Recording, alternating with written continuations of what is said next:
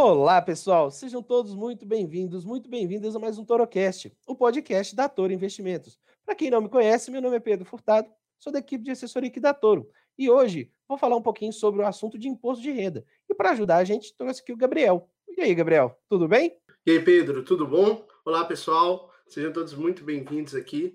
Vamos hoje falar sobre um assunto que, de certa forma, aí, tem incomodado vários de vocês, que é o imposto de renda. Vamos juntos aí desenvolver algumas, tirar algumas dúvidas e esclarecer o máximo possível. O prazo foi para o dia 31 de maio, certo?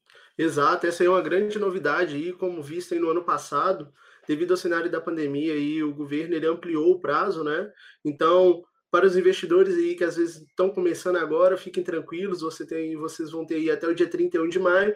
O importante é sempre fazer o mais rápido possível para se eventualmente precisar de fazer algum ajuste não estar tá em cima da hora. Beleza, bacana, Gabriel. Vamos começar então falando um pouquinho da parte de renda fixa? Como que eu vou declarar as aplicações de renda fixa que eu tenho e que ainda não venceram? Isso daí vai ser lá na aba de bens e direitos, né? Onde você vai declarar ali quem que é o CNPJ do emissor do título. É, fica tranquilo que todas essas informações aparecem de lá, direto lá no informe de rendimentos.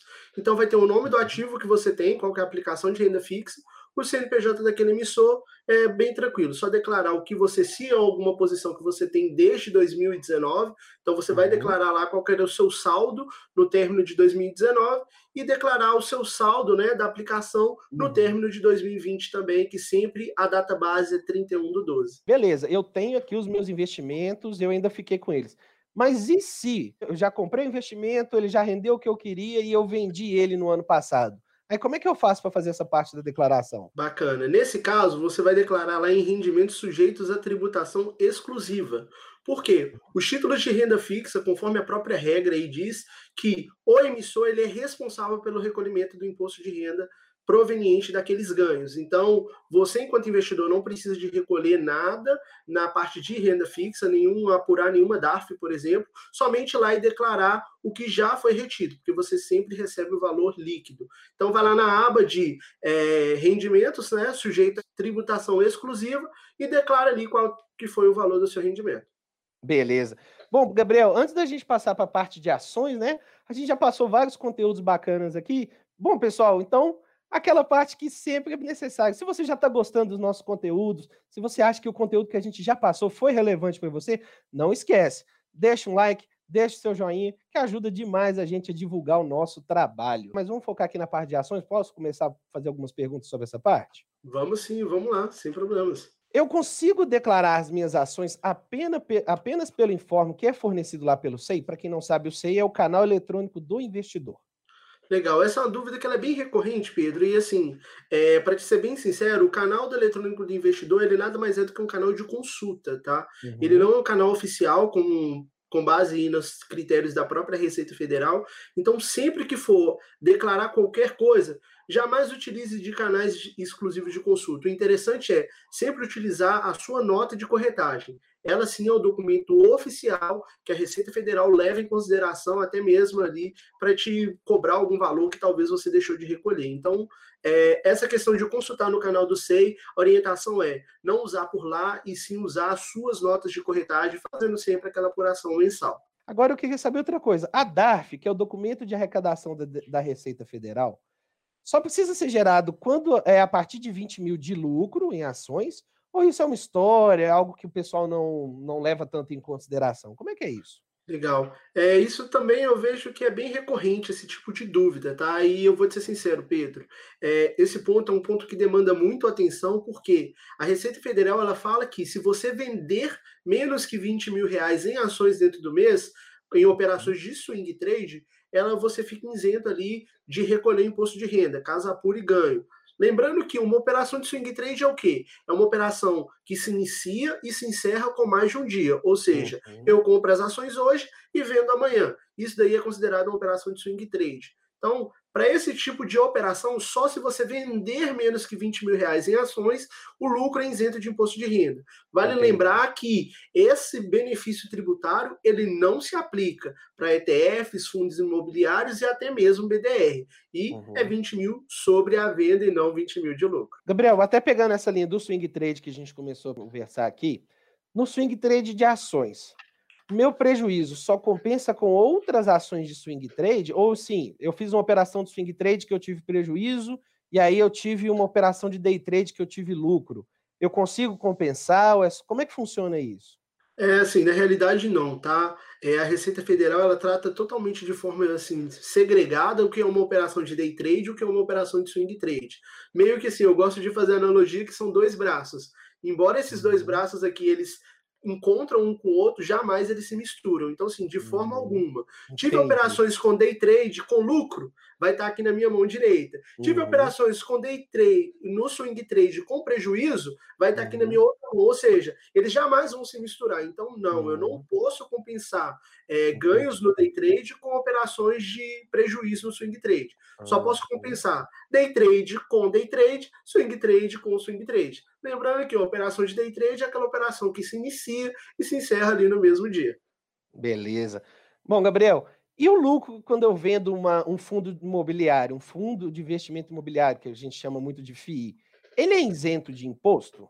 Não, isso daí é uma outra dúvida que assim é muito comum e que muitas das pessoas acabam caindo na malha fina por esse detalhe. Então, fundos imobiliários, ETFs e BDRs, vendi, eu tenho que recolher o imposto de renda, tá? Se eu apurar uhum. ganho naquela operação. Não existe limite de isenção. Posso ter um ganho de um real eu tenho que uhum. apurar o imposto de renda. E no caso dos fundos imobiliários, ainda tem uma tratativa diferente, até a questão da alíquota para uhum. operações de swing trade é de 15% sobre o ganho. Ah, Fundo sim. imobiliário não tem essa alíquota de 15%, e sim 20% sobre o ganho. Uhum.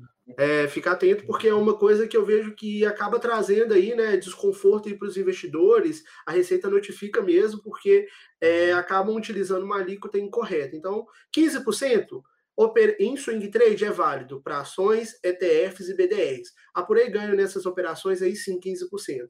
Agora, no fundo imobiliário, independente se é uma operação de day trade ou swing trade, sempre é 20% sobre o ganho. Beleza? Beleza, bacana, Gabriel. Gabriel, e o cálculo que o investidor da bolsa precisa fazer para ele saber se ele tem que pagar ou não imposto de renda? Como é que é? Bacana. Esse assunto, eu prefiro que todos vocês aí, quem, todos os nossos clientes que tiver alguma dúvida, entrem lá no nosso, no nosso canal, tem lá lives que já aconteceram. Inclusive, uma das lives é a live sobre imposto de renda. Eu fiz ali bem detalhadamente mesmo, com todo mundo ali, desde o primeiro passo, quais notas de corretagem, onde eu vou pegar essas notas, como eu vou apurar esse imposto de renda, para aí sim eu saber se eu tenho que recolher ou não a DARF por ser um assunto que ele, de certa forma, é mais extenso, ele é mais minucioso. Então, assim, eu acredito que é mais interessante acessar lá a live e já aproveitar e se inscrever também lá no canal, para não perder nenhuma das novidades, né? É, que lá vai ter bem detalhadinho aí como apurar o imposto de renda. Beleza? Bacana, né? A sua live, ela ajuda demais. Eu sempre mostro ela lá para o pessoal durante as lives diárias. E além da sua live, tem também um texto no nosso blog, correto? E isso, outro assunto bem interessante, outro ponto interessante que você levantou é isso, né, Pedro? No nosso blog tem lá uma, um texto bem claro, assim, muito bacana, inclusive. É, eu mesmo fiz questão de revisar todo ele ali, todo ele com base aí nas regras que tem do imposto de renda para esse ano. Confesso uhum. que, sim, para a parte de investimentos, etc., não tiveram grandes mudanças, então o texto que está ali está bem legal, está bem atualizado, e ali está tudo detalhado, desde a parte de dividendos, a parte de uhum. ganho de uhum. capital, tem tudo ali bem detalhadinho de como fazer essa essa declaração. Beleza? Beleza. Gabriel, a gente passou um pouco sobre renda fixa e sobre renda variável, mas eu fiquei com uma outra dúvida aqui. Quais que são as dúvidas mais recorrentes que o pessoal normalmente te pergunta? Porque como contador acaba que sempre tem um parente, sempre tem um amigo que chega perguntando alguma coisa. Quais são as dúvidas mais recorrentes sobre imposto de renda? Olha, uma que é bem recorrente e, que, assim, sempre eu tenho esse tipo de pergunta é qual investimento é isento de imposto de renda? Uhum. É, isso aí é bem comum, porque, querendo ou não, as pessoas querem ali, né, ter um ganho maior, isento, é claro, do imposto de renda. Uhum. É, investimentos que são isentos de imposto de renda hoje é, não são tantos para falar a verdade. É, na parte de renda fixa, nós temos aí algumas coisas que são incentivadas, como algumas debêntures incentivadas, é, uhum. que são debêntures de infraestrutura, por exemplo, LCI, que é a letra de crédito imobiliário, LCA, que é a letra de crédito do agronegócio, que também são dois setores incentivados aí pelo próprio governo. Então, o ganho nesses produtos, eles são isentos de imposto de renda. Lembrando que isso é válido para pessoa física, tá? Uhum. A pessoa jurídica, na maioria das vezes, ela não tem esse tipo de isenção. E também né, os rendimentos que você tem ali dos fundos imobiliários, né? Aqui na Torre, inclusive, nós temos, nós temos uma carteira de fundos imobiliários bem interessante, que ela tem apresentado em bons retornos. Os rendimentos daqueles fundos ali que são entregues, né, creditados mensalmente aqui na conta dos clientes, esses rendimentos também são isentos de imposto de renda. Uma outra dúvida que eu vejo assim que é muito recorrente é Gabriel, eu fiz uma única operação, comprei uma ação do fracionário e vendi durante o ano. Eu sou obrigado a declarar imposto de renda? É, assim, infelizmente, sim. É claro que tem os outros critérios, né, que a Receita Federal leva em consideração, uhum. como renda, se você teve alguma venda ali durante o ano de algum bem, etc. Mas assim, operei em bolsa independente da minha renda, tá? Eu posso receber 100 reais por ano. Se eu fiz uhum. uma única operação, comprei uma única ação lá de Taesa, por exemplo, já assim sou obrigado a declarar meu imposto de renda. Não quer brincar, não desce para o parque, né, Gabriel? é, assim, a Receita Federal ela não perdoa mesmo. Então, assim, Entendi. o leão ele tá aí atrás, tem que ficar atento. E, como eu disse, nunca deixe para a última hora, pessoal. Sempre uhum. comecem aí a fazer o imposto de renda. Eu gosto de, assim, sempre no primeiro dia que a Receita Federal libera, eu já começo a fazer tudo, já separar todos os documentos, né, que são uhum. necessários uhum. ali.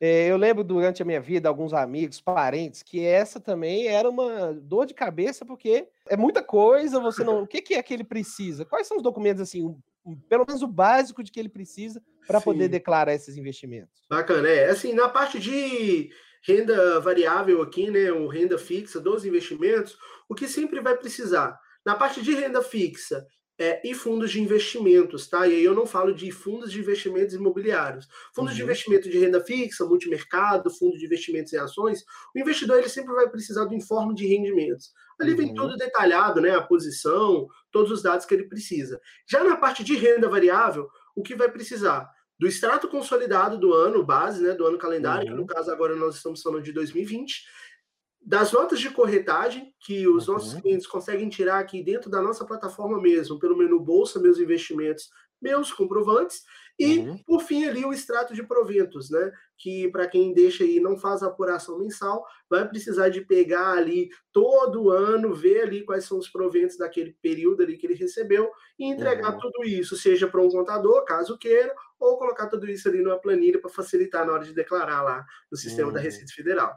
Entendi. Bom, Gabriel, eu queria te agradecer muito aqui por, pelo papo. Eu sei que é um papo longo, né? Se deixar, faz quase que um ano só falando sobre imposto de renda. Mas eu acho que você já conseguiu ajudar muito aqui, o pessoal já vai ter um norte. Se tiver alguma outra dúvida, aí já é interessante entrar em contato com o contador mesmo, com o escritório, certo? Certo, é assim, é realmente um assunto que, vou ser sincero, Pedro, ele demanda muito tempo, ele demanda ali um, é, um um estudo um pouco maior e orientação sempre que eu dou assim, ficou na dúvida, re, surgiu dúvida, não hesite em contatar um contador, seja em uma empresa de contabilidade ou um contador da sua confiança, porque uhum. isso é, são operações que de certa forma podem te trazer dor de cabeça ali com a Receita Federal. Então, do, surgiu dúvida, estou inseguro, o ideal mesmo é procurar um escritório ou um contador aí da confiança, beleza? beleza Gabriel, muito obrigado. Bom, pessoal, esse foi mais um ToroCast, o podcast da Toro Investimentos. Um abraço a todos e até a próxima.